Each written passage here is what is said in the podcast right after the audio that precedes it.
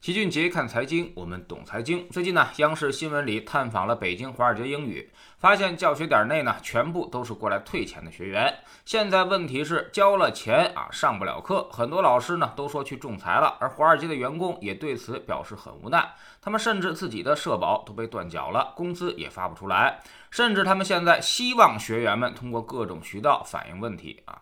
而这些学员也是最慌张的，因为华尔街英语向来是不便宜，动辄是十几万学费，有的学员呢甚至交了八十万的学费，自己没钱还要去贷款学习，现在上不了课了，每个月呢都要还贷款，你说这心情简直酸爽。按说呢，华尔街英语跟双减政策是没啥关系的，他们是做成人英语培训的，相信很多人一定也并不陌生。只要是商业中心，基本都会有他们家的店铺，各种营销人员在门口摆摊儿，然后问你学英语吗？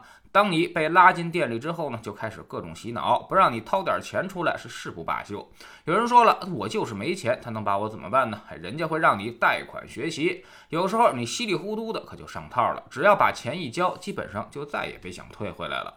其实老齐一直很好奇，什么人才会花八十万去学英语，而且自己没钱还要去贷款学，这需求得有多强烈？估计《人民的名义》里面陈清泉院长都不敢这么破费。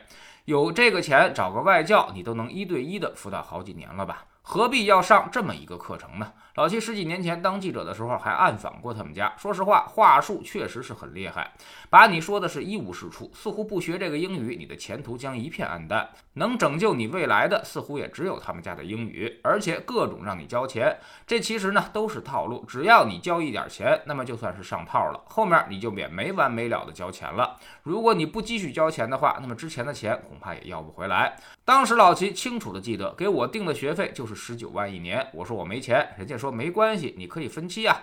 当年的十九万能在北京交一套房子的首付了。所以经过老齐坚定的意志，激战了三小时，一直都被关在小黑屋里，最后亮了记者的底牌，才能够全身而退。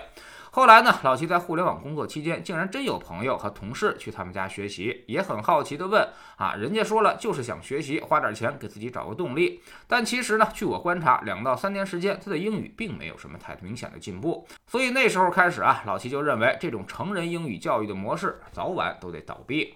首先呢，就是效果很难保证。从小学到大学，你学了十六年英语都没学好，去这么一个班就能学好了？哎，不太现实。这么多年都学不好英语的人，说白了就是自己没有语言天赋，对英语也不怎么感兴趣，所以其实是很难有实质性突破的。其次呢，就是价格太贵，这么贵的价格基本都是信息不透明的高利率模式。俗话说就是能坑一个是一个。那么在原来可能还行，而现在自媒体如此发达的时代，这种东西的效果你是很难藏得住的，一定会引发口碑的崩塌。第三呢，就是需求会越来越少。当年这种成人英语热，主要是因为外企热，大家都想去外企跟什么汤姆、皮特、薇薇安一起工作。因为赚的收入确实更多，而现在呢，民企一点都不差，甚至互联网企业越来越香。而且在这些企业里面，英语基本上是用不着的那种。老齐就英语不好，无论之前做媒体还是做互联网，最后到金融公司几乎都没有用到过。后来还遇到个美国老板。人家还会说中文。第四呢，就是选择越来越多。以前你不会英语，在外企里面是寸步难行，确实有极强的痛点。而现在呢，各种各样的设备都可以帮你解决这些问题，比如有同声翻译的耳机，有科大讯飞的翻译机，这些东西呢，现在已经越来越智能了，让你基基本沟通没有什么障碍，甚至你都能用它来写文章、写邮件，把中文输进去，那英文自己它就出来了。如果不放心，还能找人工服务，所以迫切性已经大大降低了。使用这些工具，跟老外身边熏陶个几年，其实你不用上什么课，也基本上会有大幅度的提高。所以综合来看，这种商业模式呢，其实已经不太适合社会的发展了。它倒闭破产也已经在所难免。现如今这么多的在线培训，学习渠道也越来越多，华尔街英语这种老的套路实在已经不怎么吃香了，很难继续生存下去。所以早晚会有这么一天。也包括那些还没有倒闭的英语培训们啊，其实也都不会太长久了。他们的生意模式是出了问题的，而不是个例。作为消费者来说，老齐也提醒大家要理性消费。特别是这种动辄花几十万的钱，谁赚这笔钱也不容易，还是应该谨慎一点的。一旦让你花钱办卡，自己要有个防范意识。现在呢，大环境并不太好。这些店其实很可能会随时倒闭，到时候你的钱是很难要回来的。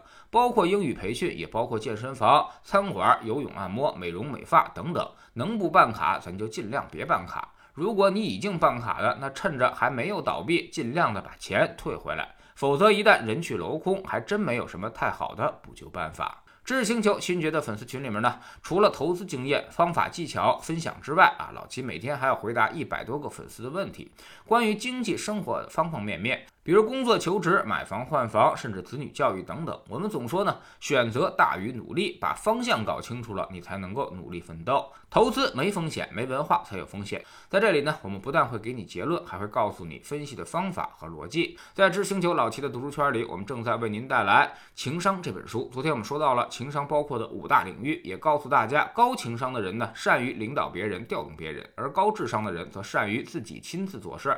所以，领导者必须具备高的情商，拥有调动自己和他人情绪的能力。那么，如何获得更高的情商呢？我们到底该如何去训练自己？每天十分钟语音，一年为您带来五十本财经类书籍的精读和精讲。喜马拉雅的小伙伴可以在 APP 顶部搜索栏直接搜索“齐俊杰的投资书友会”，老齐每天讲的市场策略和组合配置，以及讲过的书都在这里面。读万卷书，行万里路，让自己获得提升的同时，也可以产生源源不断的投资收益。欢迎过来体验一下，给自己一个改变人生的机会。